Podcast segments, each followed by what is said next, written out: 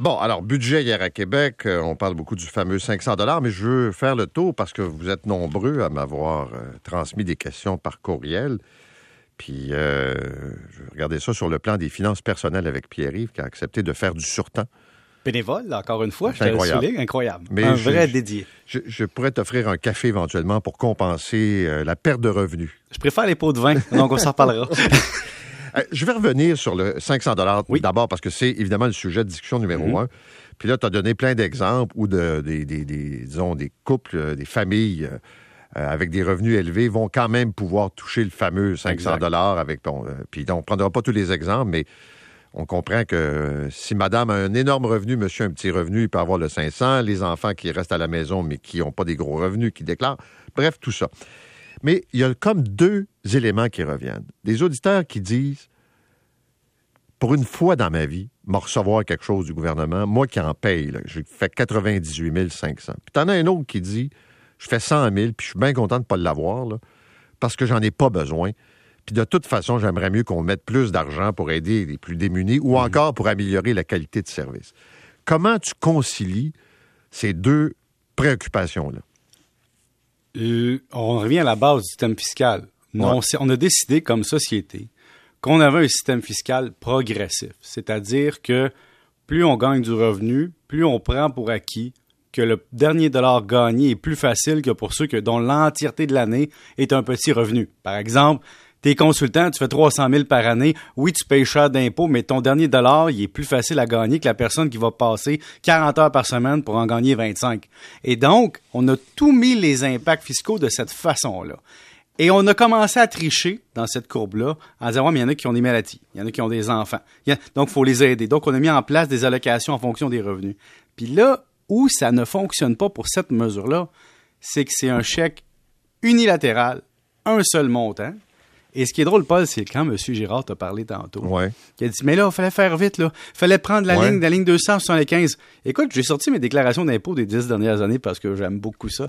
Et c'est drôle, hein? Je suis allé voir la ligne 275 et quand j'étais en couple, ben, les deux lignes sont une à côté de l'autre puis ça se calcule facilement pour le crédit d'impôt pour solidarité. T'as le revenu familial, c'est ça? Oui, t'as les deux, là. C'est facile, là. Donc, il- son argument, ça ressemble un peu à ce qui se retrouve dans le fond d'une fausse sceptique, c'est-à-dire, c'est un peu pas bon. Tu comprends-tu? Ça fonctionne pas. C'est politique. C'est tout. C'est pas fiscal. OK. Non. Ça, c'est la, la- la première chose. Deuxièmement, un auditeur me demande dans le budget, y a-tu quelque chose qui va m'inciter à travailler plus?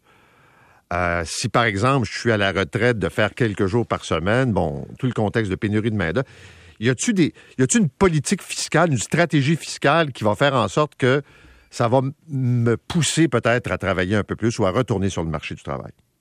Précisément dans ce budget-là, je dirais que non. Par contre, si vous êtes dépendant de l'âge que vous avez, il y a le REER qui vous permet d'avoir une déduction, il y a le CELI qui vous permet de mettre de l'argent de côté. Moi, ce qui me fatigue, c'est un retraité qui me parle de fiscalité immédiate.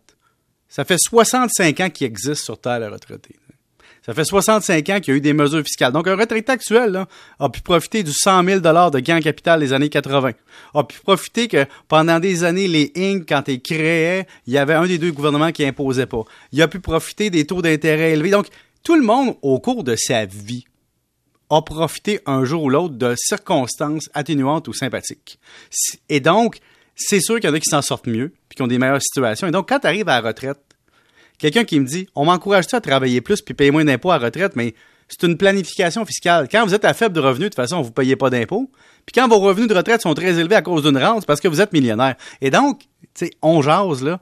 C'est pas la priorité d'aider un retraité qui gagne déjà beaucoup d'argent. OK, mais si moi, ma priorité comme gouvernement, c'est de faire en sorte que euh, les gens travaillent à temps plein plutôt qu'à temps partiel, travaillent davantage, est-ce que tu as une stratégie fiscale pour ça ou tu Ben, laisses aller le marché? tu as deux options. Si tu mets un crédit d'impôt, par exemple, pour les travailleurs d'expérience, ou tu leur fais payer moins d'impôts, le problème, c'est que ça ne veut pas dire que sa décision va être motivée ou changée avec le crédit d'impôt ou la, la déduction fiscale qui va venir en fin d'année.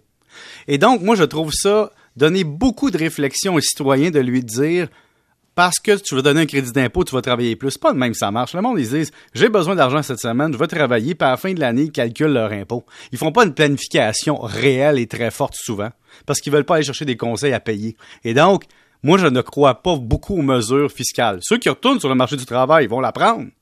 mais ce ne sera pas pour ça qu'ils vont être retournés. Et donc, la seule façon de pousser un retraité à travailler, je vais te le dire franchement, c'est qu'il soit obligé de travailler.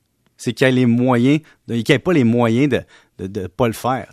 Quand tu es rendu à 65 ans, tu veux travailler moins fort. En tout cas, si ça te tente, si tu veux, là, si le financement te le permet. Moi, Paul, je te le garantis. À 70 ans, si j'ai moyen de ne pas travailler fort, je vais peut-être travailler pour le plaisir, mais c'est pas un crédit d'impôt qui va me ramener sur le marché du travail. Je te dirais, là, euh, pour avoir vu bien des études là-dessus, là, la première motivation, c'est le revenu. Tu n'en as pas assez pour vivre. Puis la deuxième, c'est de te désennuyer. Oui. C'est. Puis le crédit d'impôt, ça, c'est quand tu es au courant qu'il existe. Ou la déduction. Ça, c'est pas pire d'observation. OK, une autre question des, auditeurs.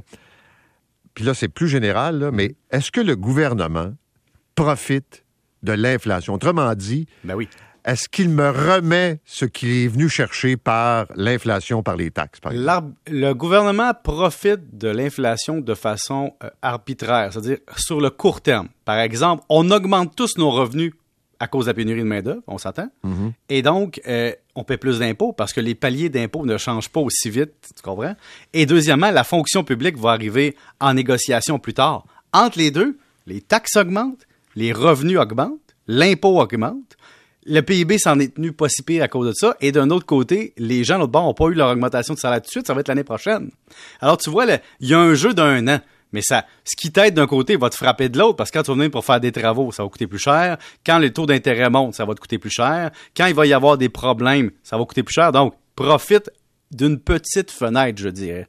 C'est même pas une fenêtre du genre à long terme parce que tout va être ajusté après avec le coût de la vie. OK, donc c'est euh, il encaisse rapidement, mais il peut se faire frapper aussi autrement. En fait, c'est qu'il y a une facture latente qui s'en vient. Penses-tu vraiment que les profs de cégep, les fonctionnaires, les infirmières, les médecins, l'ensemble des de la fonction publique voyant le coût de la vie augmenter puis qui ont négocié des conventions collectives dans le passé avec des 1% viendront pas dire je veux un rattrapage salarial, je veux des augmentations de salaire, je veux, je veux, je veux. Ça va coûter plus cher. Puis les taux d'intérêt, quand les taux directeurs montent, ça augmente le coût de financement du gouvernement éventuellement. Et donc, il n'y a rien de gratuit. La fameuse question des baisses d'impôts. Là, euh, j'ai posé la question au ministre qui a dit cette année, le contexte ne le permet pas, on n'a pas atteint le déficit zéro. Là, évidemment, tu t'attends à ce que la CAQ promette ça aux prochaines élections, là, qui ont lieu dans six mois. Puis le ministre a dit, ben, dans six mois, on verra où on en sera rendu, puis quel est le contexte euh, euh, économique global. Les baisses d'impôts, là.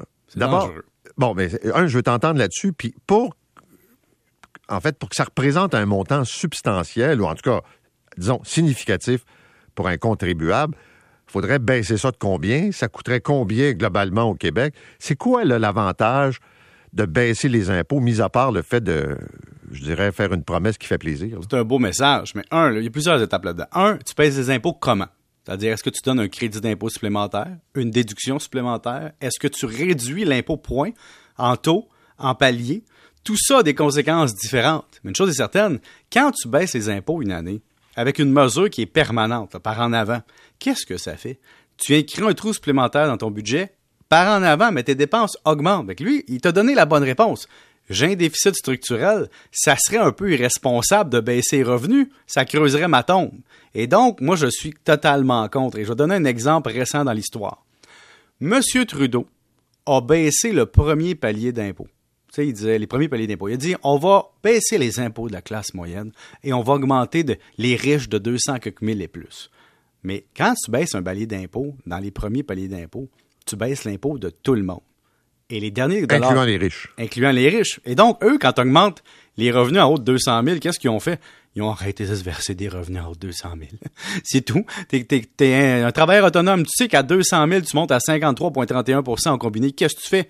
Tu t'arranges pour être en dessous. Là, c'est rendu un petit peu plus. Là. Mais tu comprends un peu la game. C'est baisser des impôts, c'est un coût, un coût de renonciation à très long terme. Puis après ça, augmenter les impôts politiquement, c'est extrêmement dangereux parce que c'est pas payant. Fait que t'es bien mieux de laisser les impôts tels qu'ils sont plutôt que les baisser puis l'année suivante être obligé d'augmenter puis de façon importante. Tu sais, Donald Trump a fait ça, puis ça, lui mord. Il, dit Je vais baisser les impôts des gens, mais les plus riches en ont profité. Puis après ça, les années suivantes, tu creuses ton déficit. Pourquoi? Mais parce que tu es habitué le monde à payer moins d'impôts. Puis tu as une facture sociale. une facture sociale quand même au Québec. Là. Tout à fait. Parce que tu dis, j'ai le choix entre euh, un montant C'est quoi une baisse d'impôt significative? Je sais pas trop, moi. Ben, ça dépend pour qui. En fait, ce qui est drôle aussi, c'est que plus tu es riche, plus ton taux d'imposition marginal est élevé et plus une baisse d'impôt t'intéresse parce que c'est marginal en dollars. Si tu es une personne de faible revenu, tu payes presque pas d'impôt et donc même si tu baissais tes impositions de change pas 2 grand-chose. ça change pas grand-chose. Tu es bien mieux avec une augmentation des allocations familiales ou un crédit d'impôt pour solidarité bonifié qui était pas la bonne solution, puis je vais le répéter. Pour le gouvernement Legault, la solution intelligente aurait été de bonifier le crédit d'impôt pour solidarité pour aider à la progressivité des revenus, puis ça aurait été logique, mais ça n'aurait pas été spectaculaire. Ou bien tu mets 3 milliards dans les logements sociaux, ou tu mets de l'argent à une place que tu as un besoin criant, tes écoles qui respirent pas. tu sais, Quelque part où est-ce que la population va en bénéficier, Mais c'est-tu ce qu'il y a de pire? Quand tu parles des logements sociaux, puis Mm. les écoles qui respirent pas? Le problème, c'est pas l'argent, entre autres. Le problème, c'est que t'es pas capable de faire faire les travaux. C'est la même chose, tu annonces des budgets, l'argent est là pour embaucher des professionnels en éducation, là, pour soutenir les élèves qui ont des difficultés. C'est que tu trouves pas le personnel. T'as beau avoir le fric, t'as pas le monde. je peux te conter une anecdote. Quand j'étais euh, euh, aménagé dans le quartier où je vis, Ouais. je voyais l'école où mon enfant s'en allait. J'avais écrit un, un article dans le journal. Hey, ça se peut-tu, nos enfants dans notre quartier, tu sais, ils vont à l'école dans des conteneurs? Parce que tu avais une partie de l'école, c'était Ouais, des ouais. conteneurs annexés. Ça, ça fait longtemps. Mon enfant a 11 ans, Paul. OK, il va avoir 11 ans. Les travaux sont pas finis encore. Ben non, mais tu comprends-tu ce que je veux dire? C'est ça. Je ris comme un, un gars de cigarette, là. Non, non, C'est mais. ça, ça- Mm, ouais. Pierre-Yves, t'es bien fin. Merci. Hey, vite, vite, hey, juste te dire rapidement, par exemple, là, saviez-vous que si vous faites va changer votre fausse sceptique là, pour l'amener aux normes, le gouvernement maintient les avantages, puis va continuer à donner de l'argent aux contracteurs pour qu'ils boostent ses prix? Hein? C'est maintenu. L'autre affaire, les gens en culture, vite, vite, si vous faites un super premier don, il y a encore un super crédit d'impôt qui va être maintenu. Et donc, si tu fais un don de 5 000, ça va te coûter probablement à moins de 30, 25, 30% Donc, ça aussi, c'est le fun. Mais, hey, une petite anecdote rapidement. Ouais. Mon ami, euh, il voulait une voiture électrique, Paul. Ouais. Fait que là, j'ai dit ça hier. Ah, ta voiture ne sera pas livrée à temps, tu n'auras pas ton, ton 1000$, tu vas perdre 1000$. Mais finalement, il dit ah non, je vais l'avoir avant le 30 juin. Fait que je vais avoir mon 1000$ pareil. Mais il dit tu sais quoi l'affaire la plus drôle? C'est que le concessionnaire m'a fait passer devant quelqu'un quand je l'ai acheté parce qu'il y avait une annulation de commande. Fait qu'il m'a demandé si je la voulais. Puis je l'ai pris. Mais il dit il y a quelqu'un qui n'aura pas son crédit à cause de moi. J'espère qu'il s'en va. Paul, puis l'autre affaire, Paul, j'ai voulu magasiner une voiture électrique comme les amis de mon équipe. Là. Oui. Pas été capable d'en avoir une avant un an, deux ans. Fait que je vais en acheter une à essence. Ah, tu vois. Hein? Demain, on va en faire euh, Pas pas, de mal crédit. Coupez-moi ça, les subventions, le monde attend. Ben, OK, bye. Salut, bye. Ben, fin. Pause, pause, pause, pause, pause. Vous dis, un budget, là, mis à part le feu d'artifice lors du dépôt, faut attendre que la poussière retombe, puis là, tu ouvres page par page, puis tu trouves des affaires. Demain, spécial auto électrique, je vous le jure. On revient après là.